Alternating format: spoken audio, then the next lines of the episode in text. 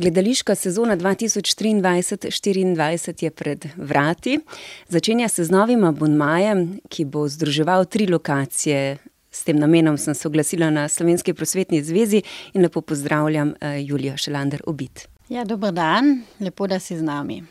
Nova sezona gledališka se obeta z zanimivimi predstavami. Bova pregledali program, kaj ste pripravili. Pripravili smo letos, novi program iz starega, tako rekoč, smo ja že dvajset let imeli naš gledališki abonma Pogled dlje z dvema lokacijama, v Šentjanžu, v KNK centru in v Kulturnem domu v Pliberku. To je vedno bila kooperacija Slovenske prosvetne zveze in KNK centra. Zdaj s tem, da smo pa na SPZ dobili novo lokacijo v Celovcu na Südbahngürtlu, bivši Volkshaus, ki se zdaj imenuje I-kult in je namenjena predvsem gledališkim predstavam. Smo si pa namislili, da bi lahko združili tri lokacije in dodali še Celovec kot lokacijo za ta naš abonma. Tako da so zdaj, na voljo tri variante abonmaja, prej je bilo tako, da so Pliberčani hodili v Pliberk in iz Roža pa bolj v Šentjanž. Zdaj je pa tako, da je na voljo en velik abonma z dvanajstimi predstavami, Pogled dlje plus. In potem imamo pa še Šentjanž plus in Pliberk plus, plus je pa vedno tako rekoč Celovec, ne, štiri predstave v Celovcu, štiri so v Šentjanžu, štiri pa v Pliberku. Se pravi, v enem gledališkem letu dvanajst predstav, ne? Dvanajst predstav je vse skupaj, lahko si pa gledalci tudi izberejo manjše variante in kupijo varianto Šentjanž plus Celovec ali pa Pliberk plus Celovec, in to potem to je potem osem predstav. Slovenska prosvetna zveza in KNK Šentjanž že skoraj polnih dvajset let vabita slovenske profesionalne in tudi ljubiteljske gledališke skupine, da z najrazličnejšimi predstavami gostujejo pri nas na Koroškem. Z nakupom abonmaja Pogled dlje po ceni sto dvajset evrov si zagotovite ogled dvanajstih predstav oziroma z nakupom manjšega abonmaja ogled osmih predstav. Cena posamezne predstave je ob nakupu abonmaja tako simbolična. Za deset evrov si lahko namreč ogledate kakovostne predstave v slovenskem jeziku. Verjamem, da se je po koncu pandemije, ne, zanimanje za obisk gledališča povečalo in da, abonmaji gredo za med. Je še možnost, da se ga kupi? Ja, seveda. Prijave so še do konca možne. zelo se bomo veselili tudi novih abonentov, imamo že kar nekaj prijav tistih, ki pač redno hodijo, a ne, naši tako rekoč tradicionalni abonenti, ki že res leta dolgo hodijo. Bi me pa tudi zelo veselilo, če bi, če bi nagovorili tudi malo mlajšo publiko, ker je res tako, da nekako mlajša generacija se te ponudbe malo poslužuje in, so pa res zanimive in lepe predstave, zelo kakovostne iz Slovenije. Tako da vabljeni vsi za nakup abonmaja, pa seveda se lahko tudi vsak pride na posamezno predstavo. Ja, že dvajset let si prizadevate, ne, da slovenske gledališčnike iz Slovenije z gostujočimi predstavami profesionalnega in tudi ljubiteljskega gledališča vabite na naše koroške odre oziroma v naše kulturne domove. Kaj bi lahko, poleg programa seveda, spremenili, da bi mlajšo publiko privabili v gledališče? Ja, to je dobro vprašanje, ne vem. je pač seveda tako, da ljudje tako rekoč najine generacije, ko imajo pač majhne otroke, za njih je najbolj težko, a ne, zvečer najti nekaj, ko potem lahko, kaj pa jaz vem, v dvoje gresta, starša na gledališče, in teh je najmanj. Zdaj opažam, da še mlajši prihajajo, ki še nimajo otrok, in potem pa pridejo spet, ko so otroci malo večji. Tako da je pač, kakor je, veselimo se pa res vsakega, ki pride. No, Julija, vmes se hodi, na Kakajček, ne? v Šentjanž. Tako, tudi Kakajček se bo spet začel zdaj, mislim, nadaljeval, Kakajčeke vedno začnemo novo sezono potem januarja, ampak zdaj so še zadnje tri predstave jeseni, pozimi. Ena septembra, ena oktobra in novembra, tudi tja vabljeni starši z otroki.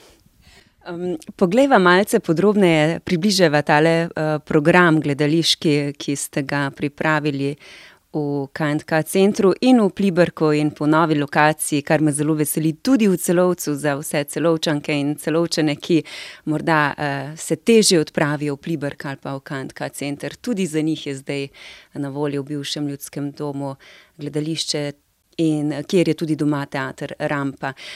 Julija Šlander, ubit, kakšen je program, katere predstave si bomo lahko gledali? Ja, kot vsako leto smo, si, smo se potrudili, da do, pridobimo čim več uh, gledališč po eni strani, in so res vsa večja slovenska profesionalna gledališča zastopana, od drame in mestnega gledališča v Ljubljani preko Kranja. Pa tja do Trsta, ki imajo tudi profesionalno gledališče za mejci v Italiji. In pa seveda smo tudi gledali, da je tudi tematsko malo različno, da je nekaj komedij na programu, nekaj bolj resnih tem. In letos sta tudi na programu dve predstavi naših, koroško-slovenskih profesionalnih gledališč. Uh, Teater Rampa bo imelo premiero, tudi, ki bo potem tudi uh, predstav, ena predstava teh v Abonmaju v celovcu. In glasbeno gledališče Gabriel tudi pripravlja novo predstavo Opereto, ta bo pa gostovala v sklopu Abonmaja v KNK centru v Šentjanžu. Glasbeno gledališče Gabriel Lipuš se 9. novembra v Kantka centru predstavlja z opereto Kot stari naredi je zmerom prav. Opereta, ki je istočasno komedija. Predstava je opereta, je v bistvu ena uh, mala opera v daljšem smislu in je tako rekoč zelo raznoliko se jo lahko posluša. Ni v tem klasičnem smislu opereta, ima pa takšne elemente in posebnost je prav ta, da se v bistvu vse poje in da je tako rekoč en dramaturški lok od začetka do konca en tak uh, duhovit, smešen in po drugi strani nekako zelo, zelo resen in uh, uh, gre na jedro, tako rekoč uh, samega jedra, kako bi rekel, ljubezni. V abonmaju pogled dlje v novi gledališki sezoni najdemo predsednice zavoda Melara, ki so bile kot zanimivost prvič uprizorjene v Dunajskem gledališču Theater im Künstlerhaus leta 1990 in so prva drama enega najpomembnejših sodobnih avstrijskih dramatikov, Wernerja Schwaba. Njegov groteskni žanr obdeluje tabu teme in jim vnaša tradicionalni avstrijski črni humor. Slovensko stalno gledališče Trst pa prihaja to sezono na Koroško kar dvakrat, v KNK center prihodnje leto aprila s predstavo v Snegu in ljubezni ter v Pliberg za nacionalni praznik 26. oktobra s predstavo posvečeno pisatelju in publicistu Vladimirju Bartolu. Nekaj je v zraku, ki jo je iz novele Zadnje gibalo iz zbirke Al-Araf priredila dramaturginja in dramatičarka Simona Hammer. Tu izpostavljamo še domač teater Rampa, ki bo decembra igral realiste. V programskem listu najdete upise igralskih zasedb in dvanajstih predstav, ki nam bodo lepšale in krajšale sredine oziroma četrtkove večere v gledališču, po novem na treh lokacijah. Kulturnemu domu in KNK centru se je pridružil tudi e-kult v celovcu. Z gostujočimi predstavami iz Slovenije in iz zamejstva imamo tako na Koroškem priložnost uživati v kakovostnih gledaliških produkcijah v slovenskem jeziku. Gledališka sezona se začenja k malu, kot pravi Julija Šelander Obit, začenjajo zabavno. Drugače bomo pa začeli, eh, prva predstava bo v KNK centru že 4. oktobra, ko pride Špas teater oziroma Bojan Emeršič eh, s predstavo Erotika po Emeršiču, tako da bomo zač začeli zelo zabavno. In ja, mislim, da, da smo, upam, da smo našli spet dobro mešanico zabavnih in bolj resnih tem, da, tako da bo za vsakega nekaj. Julija Šelander, obik najlepša hvala za povabilo v gledališče in eh, se vidimo, kaj kmalo se je prva na sporedu, že v začetku oktobra.